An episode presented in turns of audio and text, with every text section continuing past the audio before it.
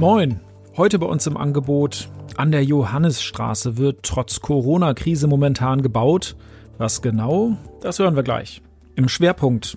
Nicht jedem ist die OPG ein Begriff, doch bei allen städtischen Mitarbeitern, die mit dem Haushalt zu tun haben, leuchten bei diesen drei Buchstaben die Augen. Mein Kollege Wilfried Hinrichs erklärt gleich, warum die Osnabrücker Parkstätten-Betriebsgesellschaft so etwas wie der Goldesel der Stadt ist.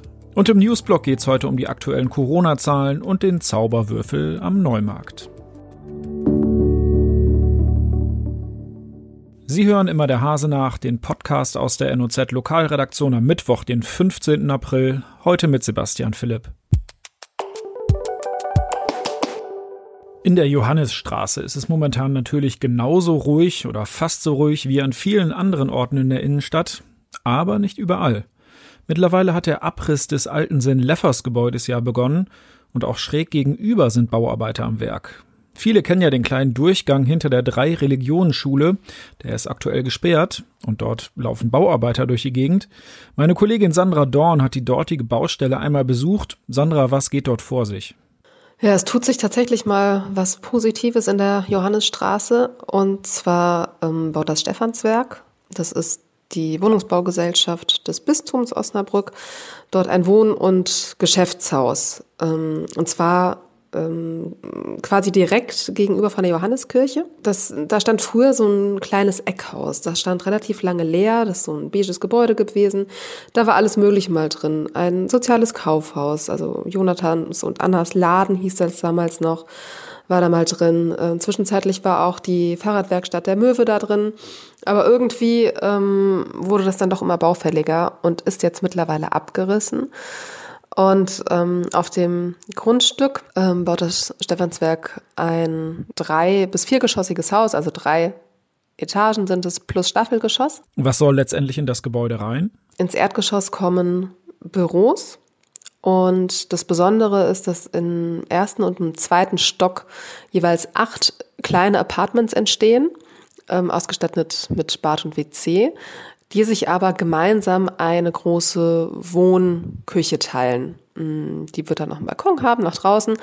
Und als Zielgruppe dafür hat das Stephanswerk jetzt nicht Studenten vorgesehen, sondern beispielsweise Krankenschwester, Schülerinnen oder Krankenpflegerschüler, ähm, also Mitarbeiter oder Auszubildende der Kliniken, die eher quasi in Wurfweite sind, also sprich Marienhospital und Christliches Kinderhospital.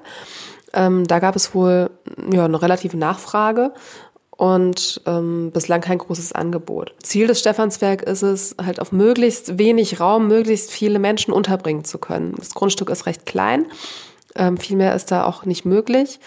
Äh, Im obersten Geschoss ähm, werden drei herkömmliche Wohnungen entstehen. Wie teuer das Ganze für die Mieter sein wird, steht noch nicht fest. Da will das Stephanswerk noch abwarten, wie sich die Baukosten entwickeln. Also losgegangen ist es jetzt.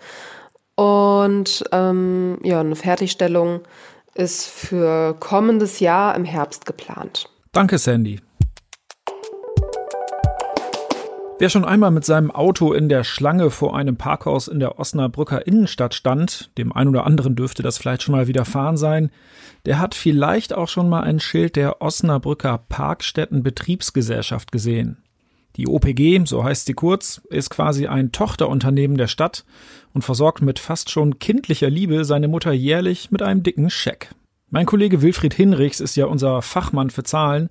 Wilfried, wie dick ist der Scheck denn in diesem Jahr? Die OPG-Geschäftsführer sagen, sie sind sehr zufrieden mit dem Geschäftsergebnis 2019. Ich sage es mal mit meinen Worten. Die OPG ist ein kleiner Goldesel.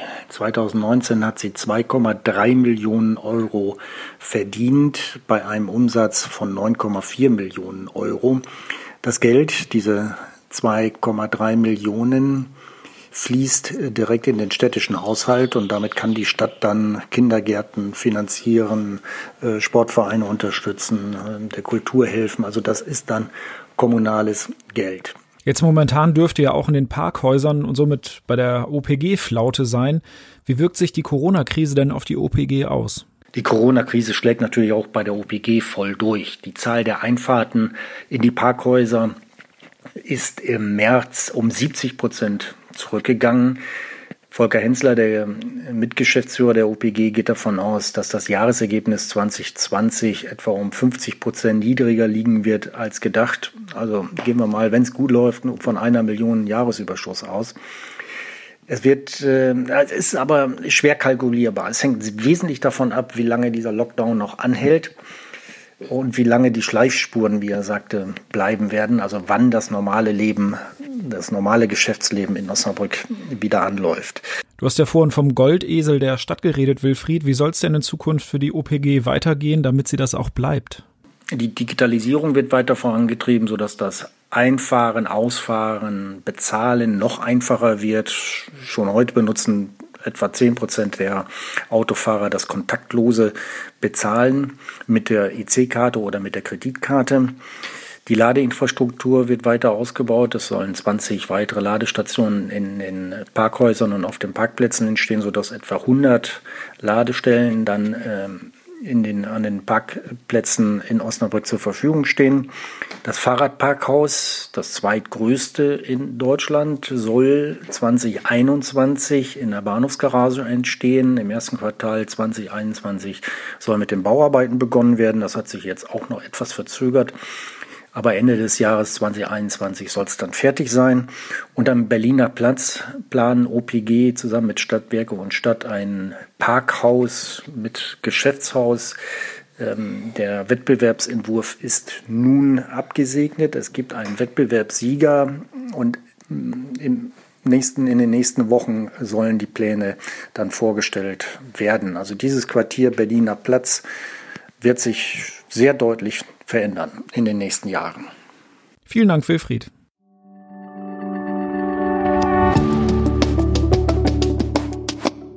Wir kommen zum Newsblock und zu den aktuellen Corona-Zahlen für Stadt und Landkreis Osnabrück.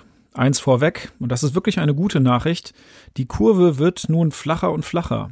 1187 registrierte Fälle gibt es am Mittwoch in der Region, damit nur zwölf mehr als am Vortag. Und die Zahl der Genesenen ist weiter angestiegen. Sie liegt nun bei 660 Personen. Die Zahl der aktuell Infizierten wird dagegen von Tag zu Tag kleiner. Sie liegt bei 493. 34 Menschen sind in Stadt und Landkreis Osnabrück bislang im Zusammenhang mit dem neuartigen Coronavirus gestorben. Das sind vier mehr als noch am Vortag. Und ganz zum Schluss noch eine Nachricht vom Neumarkt. Der Zauberwürfel am Eingang der großen Straße wird nun endgültig gebaut. Naja, zumindest bestehen jetzt keine juristischen Bedenken mehr. Eine Versicherung hatte Widerspruch gegen die Baugenehmigung für das Gebäude eingelegt, jedoch erfolglos.